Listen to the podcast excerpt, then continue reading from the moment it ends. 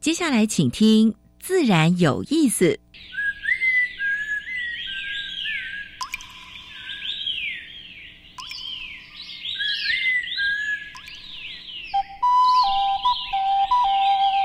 大自然是最能启发人心、最迷人的教室。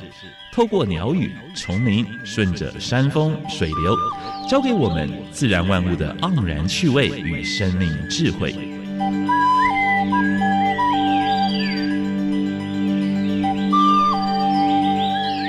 走过来，走过来，仔细听，仔细听，自然有意思。有意思。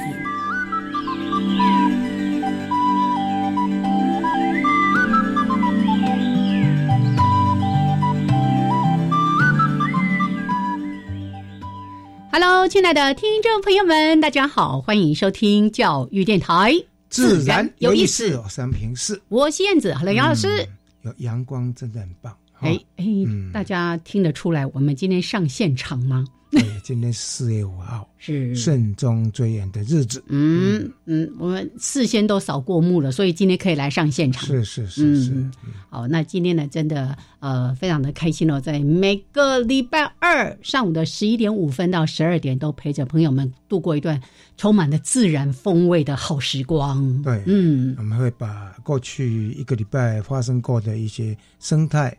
农业还有环保的重要事情也会跟大家分享。嗯哼，是。还有原生植物，对，哇，已经进行了一快一年。十五个月，一年半还没有。十五个月，十五个月了，是是。但今天呢，谈一个闪亮亮的话题，而且呢，不光是闪亮亮，而且是当季蛮红的。哎哎，最近闪亮亮最红就是萤火虫了，是，但是这一种呢，在马祖。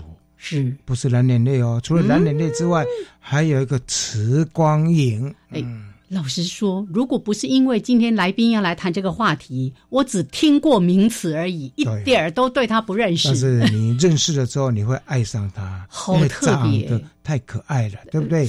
尤其那个那好像那小火车啊，慢慢走走走走走走走走在黑暗的那个那个那个路里面一样，对不对？他的。繁殖形态跟我们一般熟悉的萤火虫其实差异蛮大的哈。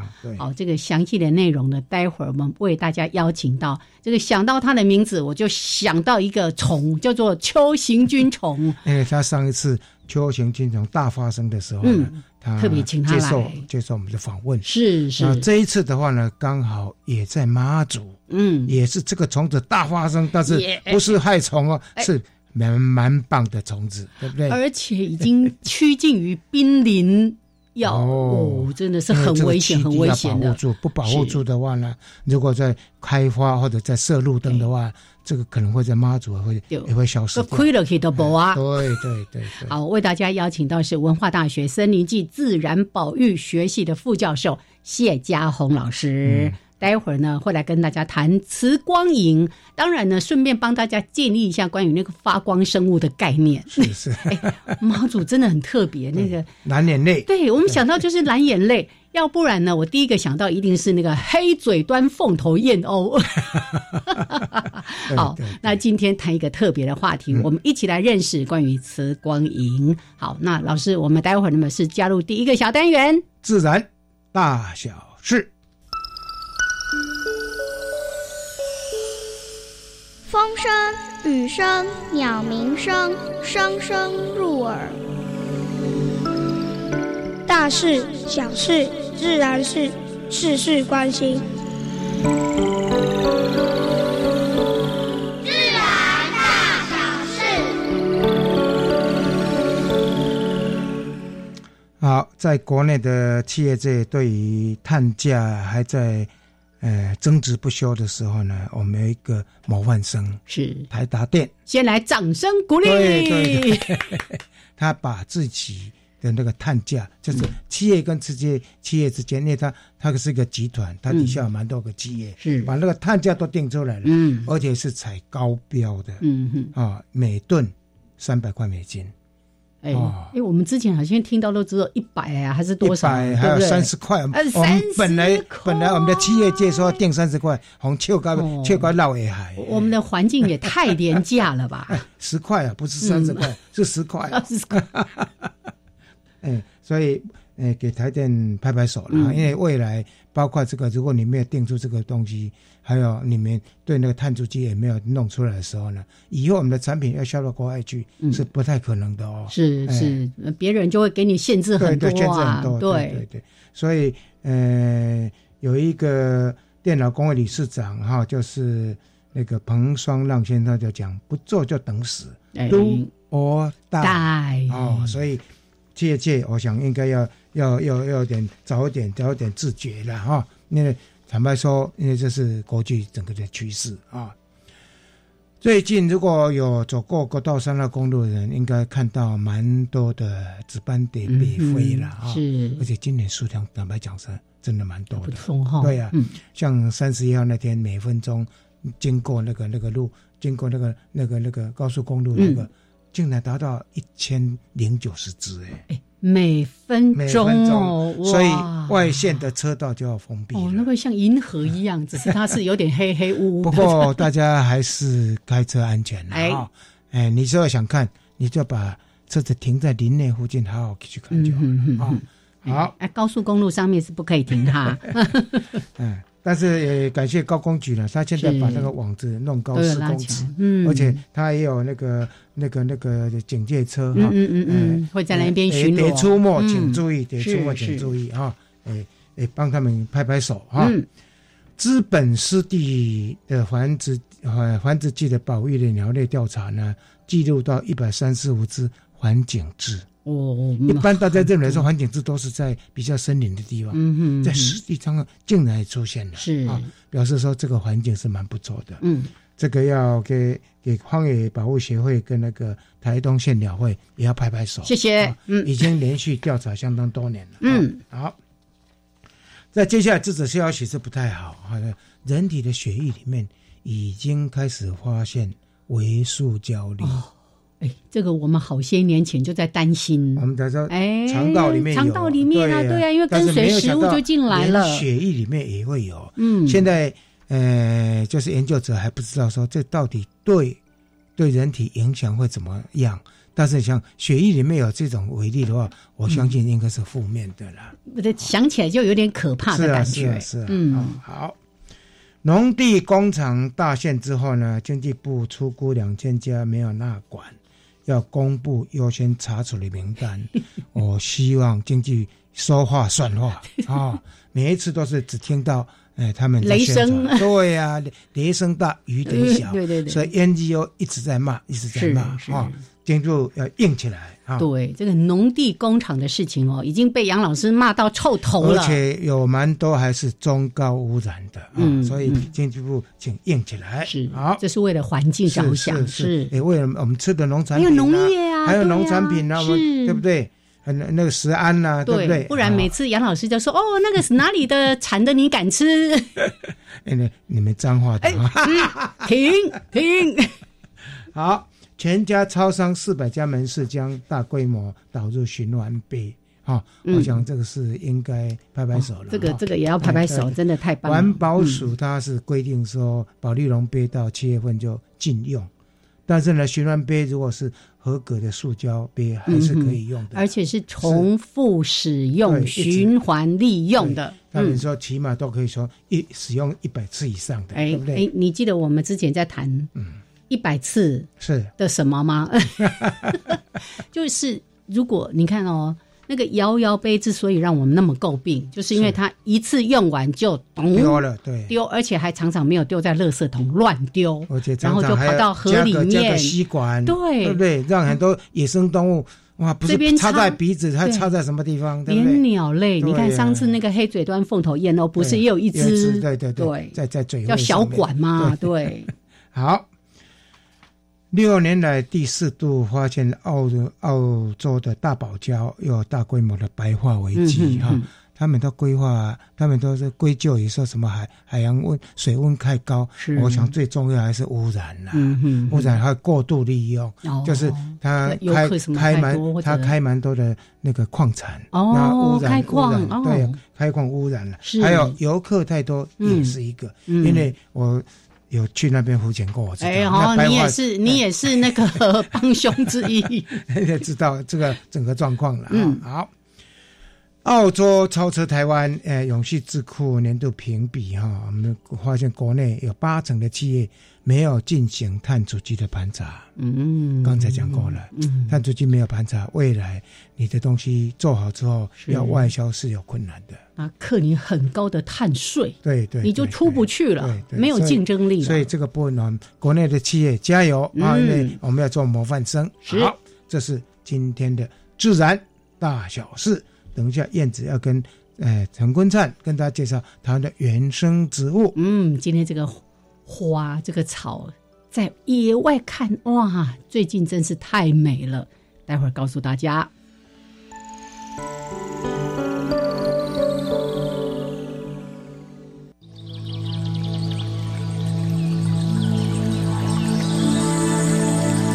别的地方找不到。别的地方看不到，别的地方听不到。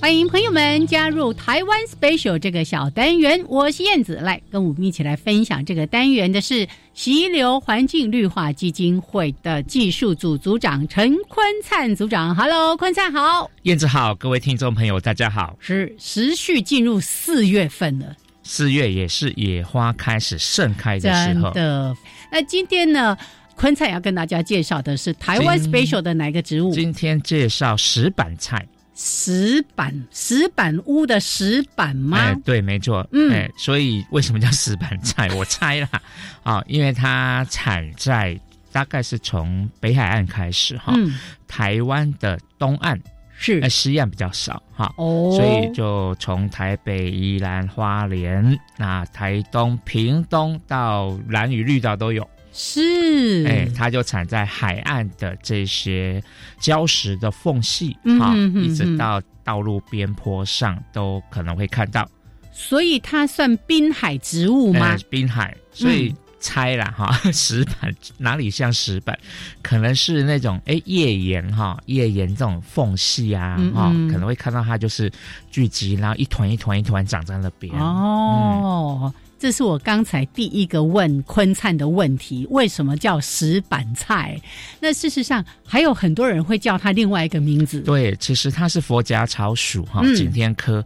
那这一属其实全世界非常多哈，从美洲、亚洲。欧洲哈，整个分布非常广，台湾也有好几种啊，玉山佛家草，什么什么佛家草，哎，那石板菜它是产滨海，而且跟这一个他们家族不太一样的哈，它是一年生植物。这一属很多都是多年生，哦，而且因为景天科嘛，它叶片演化出就是比较厚，所以在这个欧美地区最早他们开发那个节能减碳的绿屋顶的时候，一开始就是去自然界观察什么东西可以在那种薄薄的、很薄的土里面可以长啊，可以长又不用太照顾，对不对？哎，风吹风吹雨打这样都可以。结果他们像在欧美、日本，他们很早就开发了用景天科。的植物来做绿屋顶的植栽，那台湾的当然台湾也有一些原生植物是可以选的哈。那当时也有观察到，哎，那北海岸地区都是石板菜，好像应该可以，就发现不行，因为它是一年生的，所以它到夏天就再见了。哦，哎，就整个植株会枯掉，它是留种子之后去哎繁衍下一代。嗯，所以现在要观察的话，正是时候。你去北岸地区，啊，去这些东部的海滨地区，就看到一坨一坨的黄色，对，然后绿叶衬着小小的黄花。啊，那个好像满天星啊，哈，那个花好像星星，嗯嗯嗯嗯，啊，所以观赏价值还不错。那我从小印象，其实它在不只是海边哦，它在浅山地区的也是比较干燥的这些岩石上面哈，嗯，可能也会长。啊，又有很多类似的种哈，像石定那个附加场，所以见识上面大家就看夜行、看花朵。如果你在滨海地区看到的话，大概以石板菜的机会会比较多。您刚刚提到石板菜，它是一个种类，对。但是佛甲草的话，就种类非常的多了，非常多，全世界几百种，所以也有很多园艺栽培的哈，那个外国的种类，大家都很喜欢，因为是。基本上很可爱。啊，哎，小小很可爱，尤其像池板菜哈，它就是春天刚发的时候，那个还小的时候，其实。它的那个导卵型叶子聚起来也像一朵小小很可爱的花的那种感觉，是是。那随着长大要开花，它就长大撑开，就比较松散了。嗯，但是基本上的叶形还是很可爱的。对我，我常常看到人家是那个。种在盆栽里面，一整盆满满满的。那有几次去这些滨海的渔村啊，哈，其实它本来就野生东西，所以它刚好长在那些诶诶石头叠的这些诶菜圃啦，啊，或是这个围墙上面。很自然，很漂亮。它的叶形其实跟另外我们一个原生植物很像哈。给你猜啊啊，迪布林，迪布林马齿苋。对，那个叶形基本上是非常像的。哦，来来来，我有找资料哦。它有别称叫做白珠母乳，就是北迪布林，没错，它是迪布彩。哎，对，因为它的叶子基本上就是浅绿色。啊，那迪布林哈就是马齿苋，常常会有红晕呐，是，所以就相较啊，北迪布林是这样子的意思，很像，非常像。哦，所以如果说你有兴趣的话，是可以去采。它。干掉的花絮，其实里面就有种子，很多种子。对啊，只是说你就找个地方撒，当然不会马上发了，可能明年春天哈时机到了，雨水来了，它就发了。就等待那个小可爱 长出来，然后有像满天星一般的开花的时候。好，今天讲的是石板菜，谢谢坤灿，谢谢，谢谢。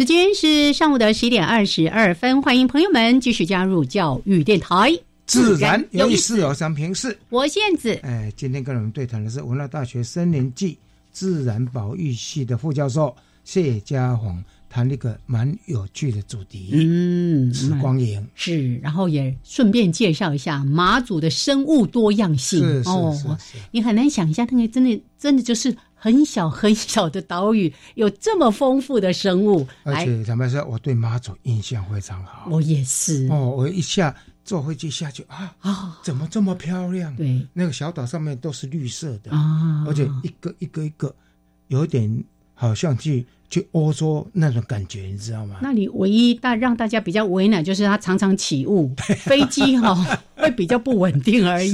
好，我们来欢迎谢家宏老师，欢迎杨老师好，燕子姐好。哎，哦，呃一想到谢老师，真的就想到秋行菌虫啊，我很想要知道一下最近状况如何？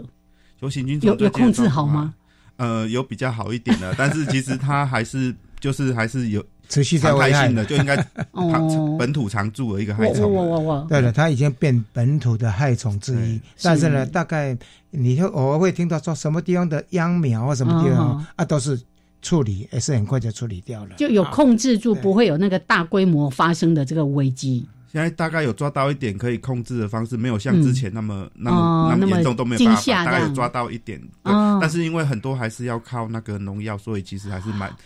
要整个压下来了，对对对。台北市的话呢，因为是台大之一哈，是跟那个徐柳环境绿化基金的合作，嗯，合作在在监控，虽然有发生，但是呢都是局部，而且都马上处理，耶。所以在台以台北市来讲，大概不成问题了。是是，好，这关心一下哈，上次访谈的话题的一些延续。那今天呢，谢家宏老师特别来跟大家谈马祖的一些生物多样性，特别来让大家认识关于慈光营，还有一些它的生存危机跟如何来保育它的事情。是好，那个。马祖的生物多样性，我们马祖真的是生物多样性很特别的一个地方。那我们现在知道这个季节其实就是蓝眼泪的季节嘛，是。那它就很多的一些发光生物啊。那其实除了蓝眼泪之外，那我们知道它马祖最有名的其实是神话之鸟，那个就是黑嘴端凤头燕哦。那其实这个东西它的。它这个东西很特别，曾经消失了快近百年都没有人发现，后来在马祖再发现，嗯，然后一公布之后，很多外国人都跑去那边看，这是他们最特别的一个一个保育类的一个鸟类。嗯那我们就再来讲说，就是现在最有名的就是蓝眼泪，其实大部分游客去马祖都是为了要看蓝眼泪，是是对。那我们蓝眼泪其实有是由两种的一个生物所造成的，一种是叫做所谓一个夜光虫的一个双边毛虫这种东西，就在海面上拍打，然后就发出亮光的那一种。是是，对啊。那另外一种就是我们到海边去，然后去踩着沙滩，那沙滩上就会发出亮光的那个，就是我们讲的一种叫海影的一个一个生物。海，对对对对对。是。那所以其实我们只知道蓝马祖的蓝眼其实有这两种的生物所发光。那大家看完蓝眼都知道马祖的一个陆地上呃海里面有这个蓝眼泪，那其实都不知道我们在马祖陆地上有一个更特别的发光生物。对对对，那个就是我们那个所谓的一个海岛上的夜明珠，那就是我们讲的一个磁光影。是是是啊，磁光影跟一般的萤火虫到底有没有什么最大的差别？嗯，哦，不一样啊。嗯，那我们一般讲萤火虫都是都是会在天上飞，然后一闪一闪一闪的，然后吸引球。那我们磁光影呢？它主要是母的在。地面上，然后屁股翘起来，它不会飞，它不会飞，没有翅膀嘛，它就是还是那个虫的样子，对，它就是蠕虫的样子，蠕虫的样子，对。然后就屁股翘高，发发一个亮光，然后它不会闪。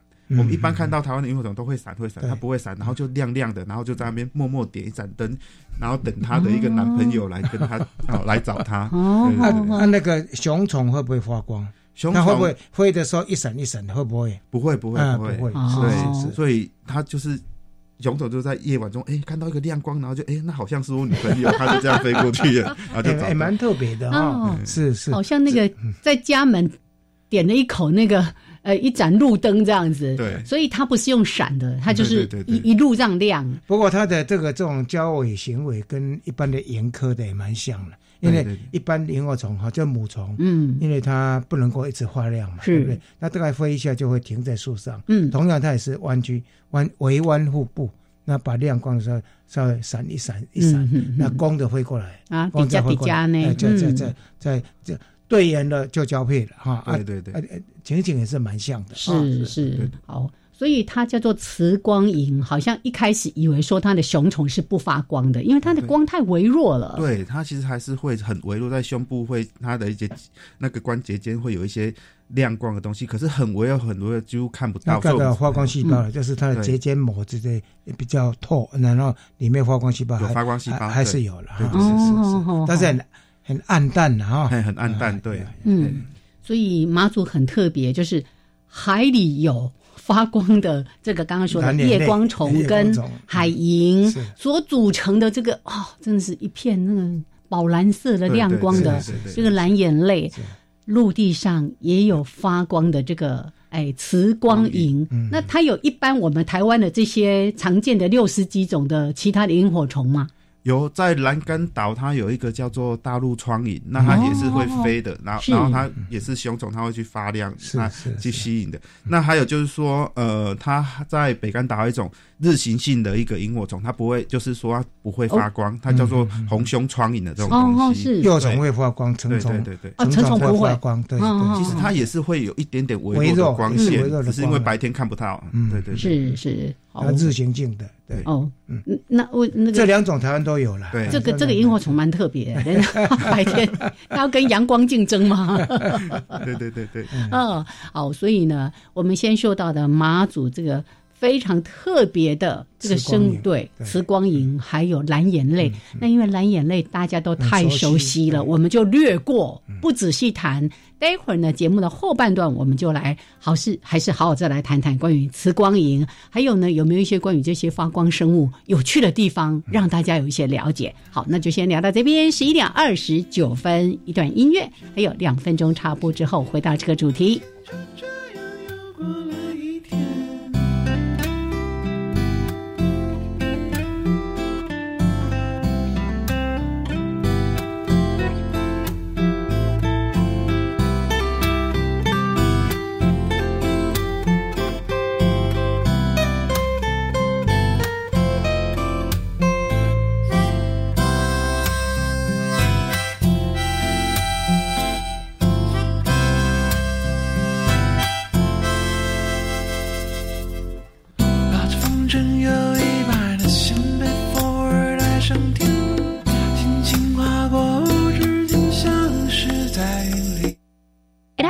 long time since last time I went abroad.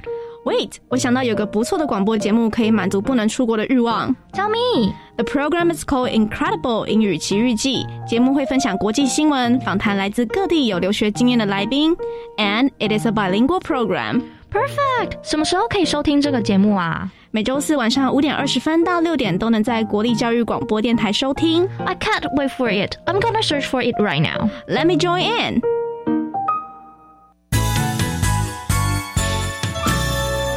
大家好，教育部闽南语认证考试报名时间为四月十一到五月初六。今年考试时间分两天，A 卷伫八月初六考试，B、C 卷伫八月初七。十九岁以下考生免报名费。考试服务专线：空八空空六九九五六六，空八空空六九九五六六。以上广告由教育部提供。针对周边国家疫情爆发，国内也有数起群聚事件。苏奎强调，国内药品及医疗量能充裕，且这波病毒特性虽然传播快，但多属轻症或是无症状。呼吁国人，尤其是高风险族群及长者，踊跃施打疫苗，可有效避免重症与死亡。清明连续假期，返乡人潮较多，指挥中心呼吁民众分流祭祖扫墓，落实戴口罩、勤洗手，保持适当社交距离，并进行自我健康监测，有症状应就医。以上内容由行政提供。加外加外，阿玛波拉，扎根格玛西卡斯达斯，迪加古拉布古列列。大家好，我是来自台东的胡代明，这里是教育电台。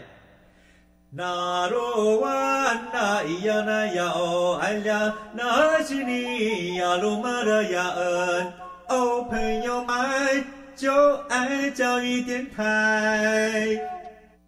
好，时间是上午的十一点三十二分，欢迎朋友们继续加入教育电台，自然有意思。我想平视，我燕子。现在跟我们对谈的是文化大学森林暨自然保育学系的副教授谢家宏，讨论一个蛮有趣的主题——慈光营。嗯。刚才先说了马祖的生物多样性，其实很精彩。是这个可能要再另辟专题，找时间一一的来介绍哈。今天我们就把焦点放在关于磁光影还有发光生物。哎，其实我们现在手上有两本非常精致美丽的书籍，一个叫《物影为光》，就在谈马祖列岛的发光生物；还有一本是马祖的蛙类跟蜥蜴生态导览。哇，这个。去马祖的时候带着这个小手册，应该挺不错的，蛮不错的。对，但是这个书外面找得到吗？呃，这个有有有有上架，对，有上架。对，那如果有需要，也可以跟那个连江县政府那个。那个索取，那只要付一个工本费，他就会给你。哦，这么好，谢谢连江县政府这两本书，应该连江县那在在暑假寒假赶快办这个活动，对不对？哎，办这青年的什么什么之旅、生态之旅，对不对？好，那我们就还是回来关于慈光影，那稍微讲一下关于发光生物好了。其实好多年前我曾经去。呃，在那个海科馆看过一个，他们在讲那个深海生物，哇，你就发现那些深海生物几乎都会发光啊，每个漂亮的不得了。哎，但深海我们对我们就比较难见到，我们就讲一下我们比较可以常见，然后也了解一下这些发光的机制，看起来是非常非常复杂的。嗯。那其实，呃，我们全世界所有的发光生物，不管是海里面的、陆地上的，那其实它都会发光，都是因为有一些就是发光基因所产生的一个发光酵素所产生。那你看到这么多的一个生物，其实你想象哦，它的其实发光的一个基因其实不多哎。哦，对啊，大概大概也大概十种上下而已，就是那个发光基因就那几种。你看，就这几种的基因，这么多的生物，那都是靠这几种。所以当初那个马马祖的一个蓝眼泪，他们要想知道说它到底是什么。样的生物造成它蓝眼泪这样的一个发光的时候，他们是怎么做的呢？他们就是把它的那个那个虫拿起来，然后去用次世代定序把那些 DNA 定序出来之后呢，他去比对它的发光基因，然后才比到说，哦，原来有两种。那一种就是我们知道的一个夜光虫，那种双边毛虫；另外一种就是我们刚才讲的那一种海蚁，然后才从此确定说就是这两种生物，然后主要还是夜光虫来发光的。所以这就是一个发光基因它有趣的一个地方，帮助现代科技帮助我们去理清到底是什么样的一个生物。嗯，所以在这么不同。这么多不同的发光生物当中，你说大约大概只有十种的发光基因这样子，多对啊，好好好。那我们看到比较多的大概就是像海里的都是发蓝光，像刚的蓝眼泪嘛，对对对。但我们的磁光银它是发比较偏绿吗？黄黄绿绿黄绿黄绿色，对对。那这个像刚才我们提到那夜光虫，它要去测过它的发光波长，大概四百七十五纳米左右。但是在我们陆地上萤火虫的话，像刚才讲到磁光萤，它大概是在五百四十五纳米左右的一个波长。对，那所以其实它不同的一个发光生物，它的波长会不太一样。那其实我们有做过很多的一个研究，发现到说，其实出磁光影跟萤火虫，它其实大部分的一个发光波长都是落在五百四十五纳米左右啊。哦，那这就很有趣哦。我们以前都以为说不同萤火虫的种类发光波长是不一样，结果没有，它看起来好像大部分都还是一样的。所以说，变成就是说它发光的频率可能是它不同种之间它的一个求偶的一个机制啊，反而是发光频率而不是那个波长了。是是，所以这个部分，哎，台湾。将近有快七十种，嗯，其实你可以有系统的去测测看，每一种啊，就是你测个三十三十只嘛啊，看看它的发发光的波长到底是怎么样，也许就可以把这个这个秘密这个抓出来，嗯，因为现在大概只是在认为都是好像不一样，但是呢，你但是你你你测出来的。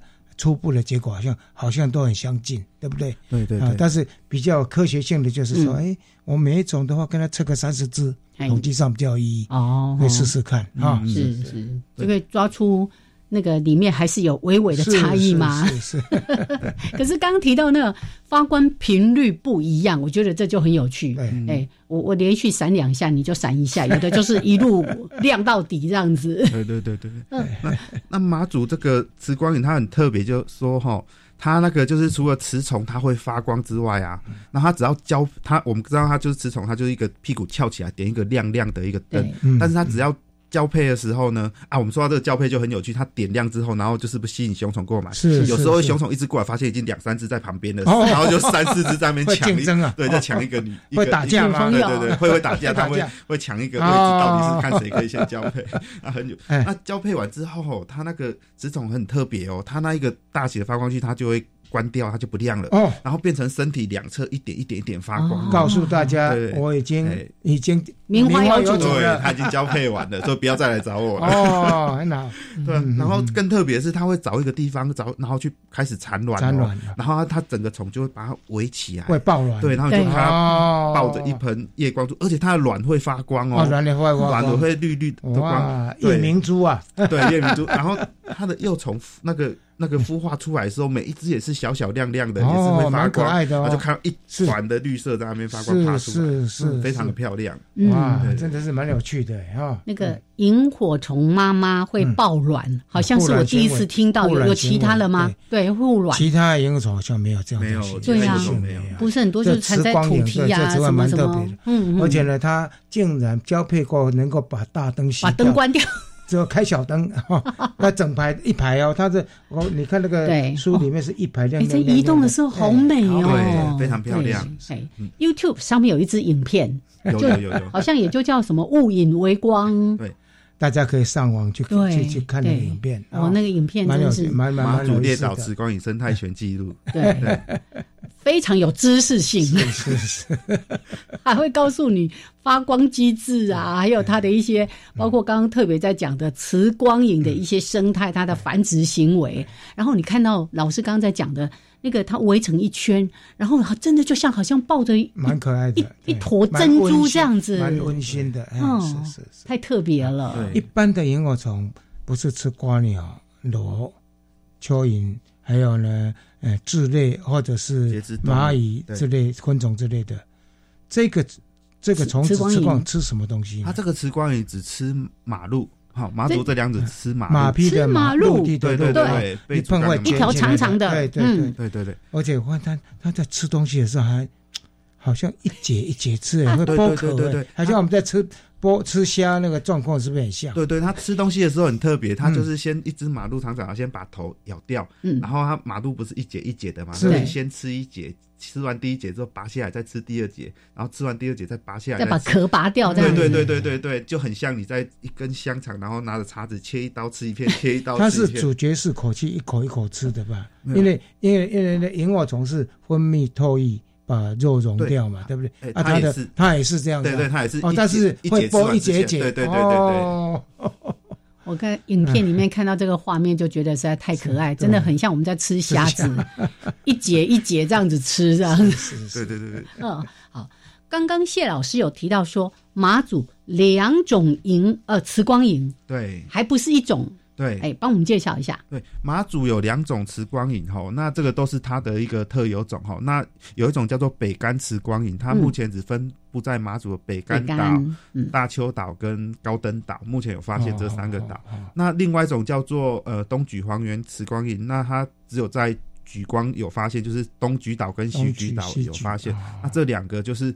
呃，就是形态长不一样，然后 DNA 也不一样，然后就是马祖两种特有的一个。你看马祖这么小，但是呢，它这样建还它的分布就是隔离哈，那蛮蛮早就隔离了，对不对？所以这么小的岛，因为它不会飞了啊。对，它不会飞。是是是。哎，可是熊的会飞啊！哦，妈妈不会，妈妈不会飞啊，所以游不过去。对，游不过去。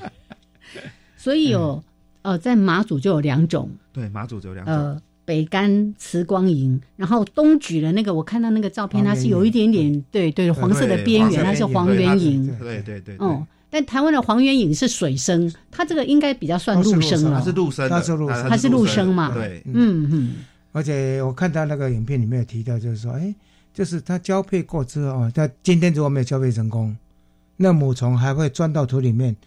去休息，对对，第二天再出来，对，没错，他很勤劳。你不能能不能说明一下他整个过程？哦，他就是他就是晚上大概就是可能六七点之后，他入夜后就会开始出来，就是把他屁股举起来，就再开始点亮，然后那边照。那可能他一一个晚上最多只会发亮。一到两个小时，那所以说，其实晚上八点之后，其实你他其实看不到了，他他就累了，对他就要回去休息了。然后你就看他把屁股就是放下来，然后灯还亮着，然后慢慢的钻进到土的表层里面去或草堆里面去，然后就不发亮，然后就休息，然后隔天再爬出来路边，然后再继续那一个 养精蓄锐。对对对，他一天只发光两个小时，最多两个小时。对，所以它的发光时间也是在大概就是入夜之后六点六点半之之后才开始四十分。之后大概就是太阳下山之后开始活动，啊，大概是一个多小时的上映，跟萤火虫一样。然后你要看它的话，大概就是一个入夜后两小时，两小时。耶，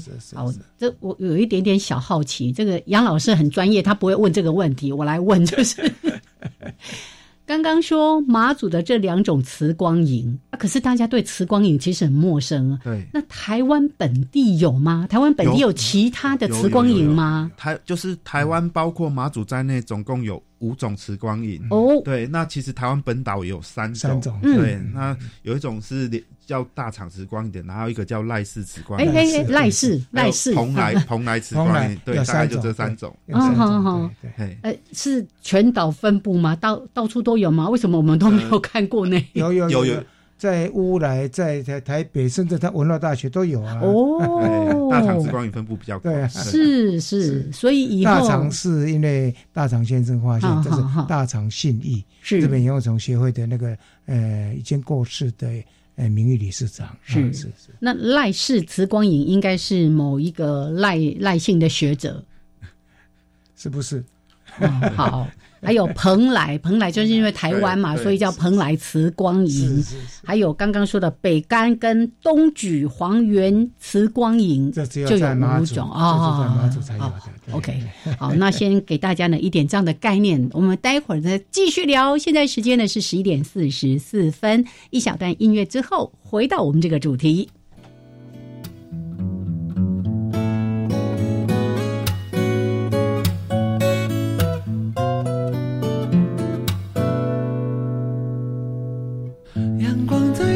说，溪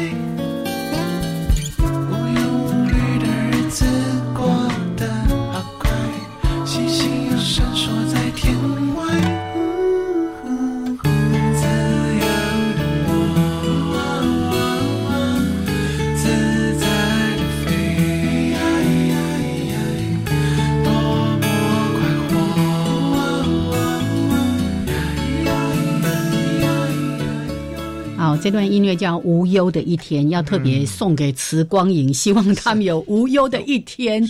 因为接下来要谈的就是他在生存上面其实面临一些威胁。对对，好，今天呢，我们特别为大家邀请到这是文化大学森林暨资源保育学系的副教授谢家红老师，先谈了关于马祖的生物多样性，然后呢，我们焦点就放在慈光影。对，接下来就是保育的问题了。对对，那慈光影的话呢，它同样面临一些开发的压力。呃，教授可不可以谈一下他面临目前的困境到底在什么？目前就是哈，他在这两种磁光影在马祖的数量，就是经过这几年的监测，数量都有点越来越少。那就发现到说，其实它这种这种磁光影，它就喜欢在路边路边那种草，就我们路马路旁边那种短草地上面去发光。可是那常常就是会有一些，常常会有道路施工干嘛，就破坏它的一个栖地。那还有就是有时候会。有一些除草的一些一些，甚至杀虫剂这种东西，然后就造成它的一个数量越来越少啊。所以连江县政府他们很有心啊，他们就想要说这越来越少，所以他们想要针对划保护区来保护这些那个紫光影。我看你们好像有估算过，有一个地方才剩下两百只，是不是？对，它一个基地有一个要划保护区的，才两百只啊。哦，老师，两百只不是一个基地，是整个岛。对。而且是两种，是整个是两种一种一种哦，是一种。有时候你们去等于地毯式去算啊，才算出总共才两百只。对对，一个岛其实剩下大概两百只左右。嗯，哇，所以这个这个威胁更大了，对不对？而且因为他们分布地非常的局限，对，那只要栖地遭受到一些开发的这个压力的时候，它的生存就会面临很大的危机了。对我们这几年监测发现，那边只要有开发过后，它的宠数量就整个就掉下来，甚至会不见。就没有，也会有这样的一个现象，所以，所以他们其实很积极，就想要赶快划保护区去保护他们。所以保护区的话，它是怎么划设呢？是会在那个周围又又会拉会拉拉线呢，还是说在旁边也会种一点种一点矮灌木或什么之类？有没有这种打算？有有有有。那他们目前就是针对就是。北干岛、东莒岛跟西莒岛呢，各找一个就是算有点热点的一个地方，然后去划设它的一个保护区。那那目前就是我们在就是在连江县政府跟林务局的协助下，就呃野生动物重要栖息环境跟野生动物保保护区这两个，其实在今年都可能会就公告，同时公告对。那那就会有保育计划，那其实就有要设立一些警示牌、告示牌，然后甚至说我们可能会像刚才老师有提到一些七地营造的东西也会去做。那目前我们有做了一个比较有用的方式，就是我们把它的路灯换成就是五九零纳米的那个路灯。那那这几年经过我们的蛮不错的，对对对对。那尤其那现在总共设了几个这样的灯？我们已经设了好几十只哦，就三三个保护区下来，设好几只，是是，就避免一边的灯光比我们本岛还先进呢。哎哎哎，目前在本岛设的有限，对。对。然后这个东西还真的有用哦，因为我们像在东莒岛那边，我们去监测，就发现它。它我们那一块区换了那个路灯之后呢，它逐年它的数量是有上升的，所以看起来这个看起来是有一点用的。应该跟林路局还有各个国家公安讲啊，这个灯是有效的，赶快普普遍的去设。对，你看台湾现在还有很多比较是稍微偏僻一点的地方，或者乡间啊、山林啊，是是，还很多地方是有萤火虫的。对对对对对。那。你你如果架了这样的灯，对人的安全跟对于萤火虫的一些栖息人在走路的时候根本不受影响，是不是？像现在台北市的虎山西，还有大安森林公园里面，也都是同样的这种萤火虫灯啊。嗯嗯嗯，好。所以我看到新闻是说，二二呃二月二十五号的时候就已经预告说要定定这样的一个保护区，它是什么时候开始执行的吗？公告了已经确定公告了吗？呃，他已经预公告完，那现在还没有公告，是准备要公告。那他就是连江县政府跟林务局他们会打算，就是同时去公告这个东西，一个公布野生动物重要栖息环境，一个公布野生动物保护区。是是是，蛮不错的。你看，未来到到马祖去，不是只有蓝眼泪可以看哦，未来可能有一些解说志工会带着你去。这些去探索这种蛮有趣的生物，对对不对？可是，一般我们呃知道说，像如果是划设为保护区，那是一般人民是不能够自由进出，不是吗？他就会需要申请啊什么之类的，要要要有有那个解说员的带带着带着去看。所以我们会设立告示牌，说这边是一个就是保护区，那你就是不能进入，不能做一些是是是，不能乱丢垃圾或干嘛，那些乱捕捉这些是不行，都会有一个公告画设保护区。那其实到了一个像目前这个季节是时光雨发生的季节，那你就可以到那一个告就是告示牌的地方，然后站在旁边往里面看，其实你就看得到。那其实它很容易看得到，不错，很不错。对对，其实这也可以跟地方的那个社区做结合，是变成地地方社区发展产业的，对不对？或者生态旅游的一个方式，对不对？所以其实我们有跟当地的有跟当地的一些民宿导游去做一个推广，那就跟他说，哎，我们。入夜之后，先去看蓝眼泪，或再来看紫光影，或先去看紫光影，再去海上看蓝眼泪，这样子变成一个一个一个整个晚上的一种配套的哇。发光生物的一个生态，而且蛮特别的，对不对？这两种又是呃马祖的特有特有种，是。是，所以这个旅程就叫做发光之旅嘛。而且要看紫光紫光影这种发光的一个萤火虫，在台湾。还看不太到，还那么大片。地方。反正马祖是最容易看到数量这么多。反正它是一大片的，因为它七地集中。对。哦，但是七地集中也造成它在只要有开发或者那个路灯，因为马祖现在这些年也因为那个旅游观光的需求，那个道路越就可能开辟的更多，路灯也越多，就造成它的危害。那个除草剂的使用，对不对？那一个除草剂下去，可能就不见了。买啦，买啦，嗯，对。那这个刚刚才提到的路灯，我们有特别，就不是架设，我们有真的有在实验室做过实验，我们就去拿了那个五九零的灯泡，然后去照那个那个紫光影，它发光的时候去照它，然后它。真的不会受到干扰，它不会。因为一般我们一般萤火虫如果用手电筒去照它，尾巴就会放下来，就不发光。它不会，它就一样举着继续发光。所以我们从实验室，然后再到野外去架路灯，都发现都都有都不会影响到它，而且数量还会上数量还看起来是蛮有用的一个方式。不错不错，我们非常敬佩马祖县政府哈，真的能够。哎，地方政府能够很主动的设这种野生动物的，而且这么小的昆虫是那个保护区哦，真的是应该给他们拍拍手。没错，没错。好，那当然更重要是民众或者是我们的游客，到时候一定要遵守这样的相关的规范。是是哦，对，所以来是这段时间就刚好可以去。看欣赏，哎，啊，蓝眼泪是这个时候，对，就是这时候是 四月的时候，刚好是磁光影大发生，也是 蓝眼泪大爆发的时候，所以刚好其实我们就推荐可以一一起去，就是两个行程一起看。我看那个飞机的行程都已经爆了啊，是啊，那个民宿恐怕已经爆了。那个，请尽量周间安排周间的行程，是是是，是。有有时候台湾的旅游很难推的原因，就是大家都挤在假日，然后都在假日。那一到五呢，是是是波浪来哦。那等到假日的时候，游客要大爆发，那其实对于旅游的品质也是不好的。是的，嘿，对。所以如果要到马祖去做生态旅游，谢老师有什么样的建议？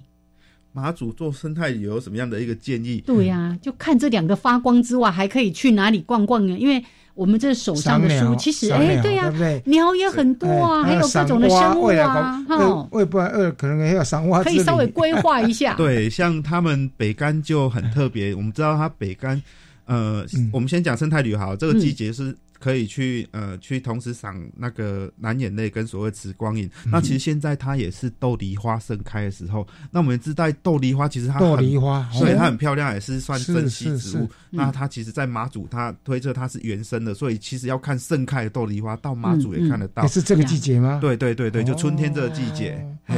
所以说，那接下来之后，它还会有一些红花石蒜，甚至说，我们在下五月之后就开始有了那个所谓的黑嘴端凤头燕鸥，它就开始会会出现。所以其实，在一直一直从现在开始一直到夏天，其实都蛮多马祖列岛蛮多动植物都可以看的，其实是蛮不错的。那马祖的一个景观，那我们知道它还有一个所谓像秦壁那样的，还有战地的一些风光。秦壁就像。我们说，人家说是像地中海那样的一个风景，那还有很多战地风光。那其实马祖的美食也很好吃，还有很多一些像淡菜、竹笙这些。所以其实如果要推销马祖的生态旅游，我觉得是蛮棒的。马祖是一个很好的一个地方。嗯嗯，对。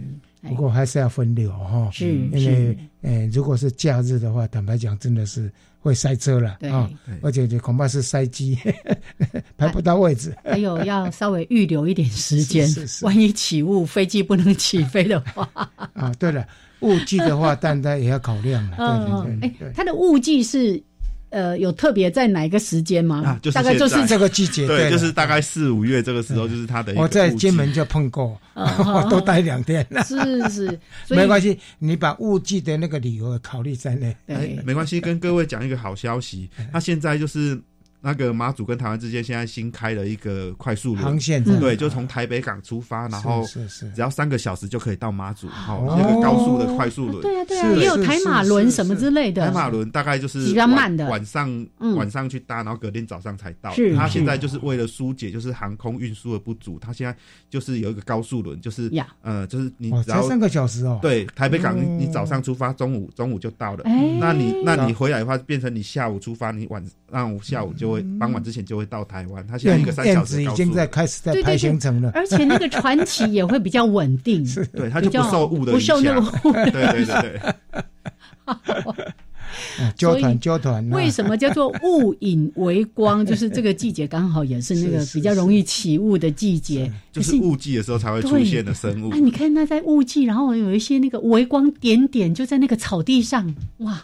对他们当地的老一辈的居民都觉得，他们小时候就是觉得，就那种雾季的时候，就看到地上一点一点亮亮的，然后他们都很怀念小时候那一种景象。目前就很少见了，所以他们其实当地人对这个保育很积极诶。跟他们说我们要保育这种东西，当地人其实都支持，而且他们都很主动，甚至会主动去调查，跟你说哪里有住量有多少然后这样子东西。对啊，然后哪里有工程，他们都还去抱怨说为什么要去施工。对，所以其实他们当地的。那个居民的保育意识非常的高，而且他们很注重生态旅游，他们觉得这个东西就是可以，他们保护这种东西可以带来一些对这种发展啊，对对，是是是一个重要的经济命脉。否则刚刚在提到说，你看那个保护区要划设要预公告，我就在想说，哎，会不会有人去反对？因为到时候我我也不能够自由去行走啊，什么好像就会受到一些限制。但是当地的民众是非常有生态的这个保育的概念的。呃，据我所了解哈，他们在这一次的公告之前，已经把一些私有地也都尽量就画出来嘛，对不对？对对。所以大概会民民怨会比较少呀。是好，来最后一分钟来介绍一下那个生态纪录片，请大家有机会到 YouTube 上面就可以点到哦。嗯 嗯，好。那就是我们在这个呃，针对妈祖列岛的慈光影呢，我们有做了一部影片，叫做《妈祖列岛嗯慈光影》。生态全记录，那这里面就有讲到整个一个慈光影马祖慈光影的分类，它的一个生态。那目前所面临的危机，那包括我们也举办过公听会，然后设立保护区，那还有就是未来的一些保育措施。那这整个一个生态纪录片都可以在我们的一个影片上看到，而且我们还推出中英文版哦，我们还把这个英文版推销到国外去，因为我们想吸引说国外的游客也可以来。这边看所谓的慈光影的生态旅游，因为在国际上也没有人在推广，没有人在推广慈光影生态，只有台湾的马祖有。